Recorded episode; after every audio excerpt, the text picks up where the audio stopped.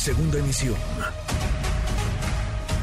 Manuel López San Martín, en MBS Noticias. Hay que mirar al cielo, hay que voltear hacia arriba, sobre todo por las noches en estos días, porque el cometa verde, el cometa C2022E3 ZTF, se puede ver desde la Tierra, se podría estar apreciando estos días, el llamado cometa verde está cruzando el firmamento y vaya, si el cielo nos lo permite, si la contaminación nos lo permite, puede ser visto desde la Ciudad de México y desde otras ciudades de nuestro país. Qué gusto y qué lujo tener en la línea telefónica a la doctora Julieta Fierro, investigadora del Instituto de Astronomía de la UNAM. Doctora, gracias, muchas gracias Julieta, muy buenas tardes. Buenas tardes, pues el lujo es mío con esa entrada triunfal musical que me pusiste. ¿Qué tal, eh? eh qué bárbaro, sacaste un 10. 10, 10 para hablar de, pues de lo que nos tendría que ocupar más, ¿no? De pronto estamos muy ensimismados en lo que ocurre en, en nuestro planeta, en los pleitos, en los jaloneos, y no vemos lo que sucede más allá, y de pronto cuando hablamos de de estos años y de dimensiones como estas, de 50 mil años para que pase un cometa, vaya, eso pues sí que expande la, la mente y nos lleva a pensar más allá. Doctor, ¿ante qué estamos? Bueno, que pase este. El sistema solar, mucho más allá de Plutón, está rodeado de una nube de cuerpos que son como muéganos el tamaño de montañas, hechos de rocas y hielos.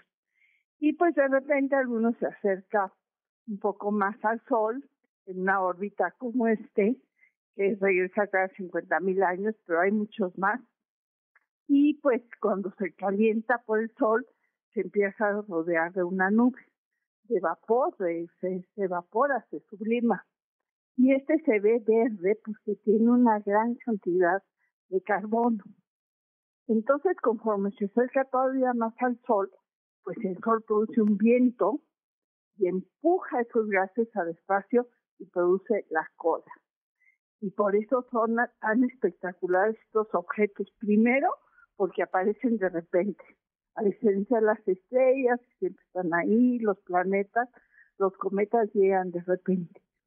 Y además pueden cambiar de brillo repentinamente, porque si el sol los calienta más o tienen más hielo, pues se hacen mucho más brillantes. En este caso, efectivamente, como señalaba sabiamente, se va a ver como la estrella más débil que podemos ver a simple vista. Y en las ciudades, pues no se puede ver porque mm. hay demasiada luz. Pero hay sociedades astronómicas, o sea, grupos de aficionados que están en Internet. Uno nos puede decir, oye, ¿dónde puedo ir a ver el cometa? Un lugar seguro y oscuro y ellos suelen saber dónde ir y además mm. son entusiastas y llevan biconoculares y telescopios y pues es como una fiesta de estrellas. También lo que sugiero es que sus escuchas bajen una app. Los celulares tienen una app donde se, se pone bóveda celeste o constelaciones o alguna cosa así. Y entonces, pues se puede apuntar el, el, celular a cualquier dirección del cielo y ahí se ve lo que hay en ese momento.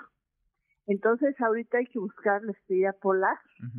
Y tú pones la mano derecha por donde sale el sol la izquierda donde se pone, pues delante vas a tener un poquito arribita del horizonte de la estrella polar. Y arribita va a estar este puntito verde lechocito que es el cometa y se va a ir moviendo, se va a ir alejando de la estrella polar y por ahí del 12 de febrero va a estar cerca de las Tres Marías, estas tres estrellas que se ven muy bien en invierno en México. Y además de estar Marte por ahí. Marte es un planeta, pero pues como está lejos se ve como estrella. Y ese está en una línea, si tú extiendes otra vez tu mano derecha hacia donde sale el sol, y de izquierda por donde se pone, el círculo que forman en el cielo, ahí está eh, Marte. Entonces va a ser fácil verlo también. Ahorita se ve muy bien porque está más cerca de la Tierra, pero el día 12 de febrero va a estar más cerca del Sol. Entonces, dependiendo de qué tantos hielos tenga y qué tanto evapore, pues se va a ver más o menos brillante. Mm, interesantísimo, qué, qué, fenómeno, porque pues sí, uno quisiera verlo, ¿verdad? Así, a simple vista, desde su azotea o desde eh, el lugar en el que se encuentra en, en, una ciudad, en una gran ciudad. Es complicado, nos lo dices, es difícil, pero ya está afortunadamente este tipo de herramientas, las aplicaciones tecnológicas, las transmisiones incluso eh, de streaming en, en Internet que, puede, van siguiendo el, paso del cometa. ¿Es cierto que son 50 mil años, que pasa cada 50 mil años o pasará únicamente?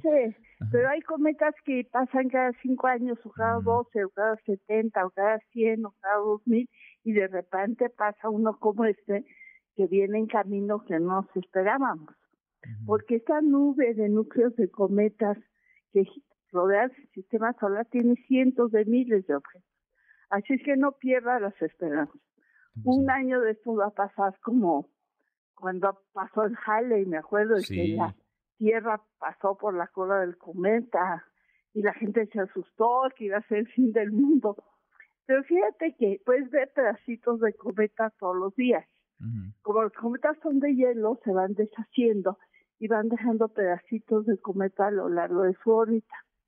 Y cuando la Tierra pasa por esa órbita, pues caen esos pedacitos a la Tierra y son las estrellas fugaces. Mm. Así es cuando ves una estrella fugaz, es posible que sea un pedacito de cometa que entra a la Tierra, que fricciona con el aire calienta el aire y se produce una estrella fugaz. Igual son muchas, son lluvias de estrella.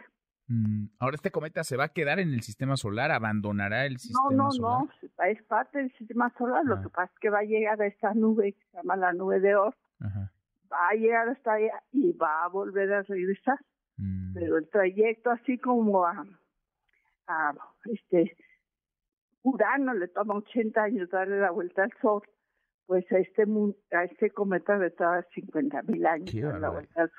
Qué cosa. El nombre correcto es C2022E3ZF, doctora. Para que no te confundas. A ver. El 2002 es el año que se descubrió. Ajá. La C es de marzo. Okay. Y los otros, los otras letras son de un robot, de un telescopio robotizado mm. que está dedicado a la búsqueda de objetos que se pueden acercar a la Tierra. Esto es importante porque si nos cae un asteroide o un cometa encima de grandes dimensiones, podría ser gravísimo. Claro. Entonces, por eso la, la NASA envió este proyecto DAST, que pudo desviar un cometa de su órbita, y los chinos van a mandar ahora en estos meses otras ondas que va a tratar de destruir el núcleo de un cometa. Entonces es para proteger la Tierra. Hay una policía cósmica que pues se empezó con la Guerra Fría. ¿Te imaginas al principio de la Guerra Fría cuando había satélites espías? ¿Qué tal si, si pues, afán de destruir un objeto conocido, desconocido en lugar de un asteroide empezábamos una guerra mundial por destruir un satélite espía? Entonces, desde entonces estudian los objetos que peligrosamente pueden chocar junto a la Tierra y maneras de desviar. Pues es, es interesantísimo siempre y muy ilustrativo escucharte, doctora. Gracias, gracias Julieta, muchas gracias por estos minutos. Gracias a ti, un abrazo y que sigas poniendo música lindísima dependiendo de la situación. Ahí está, Para, para, despedir a la doctora Julieta Fierro. Ahí está. Gracias, gracias Julieta. Muchas gracias la doctora Julieta Fierro, investigadora del Instituto de Astronomía de la UNAM. Y este cometa verde. Pausa, volvemos, hay más.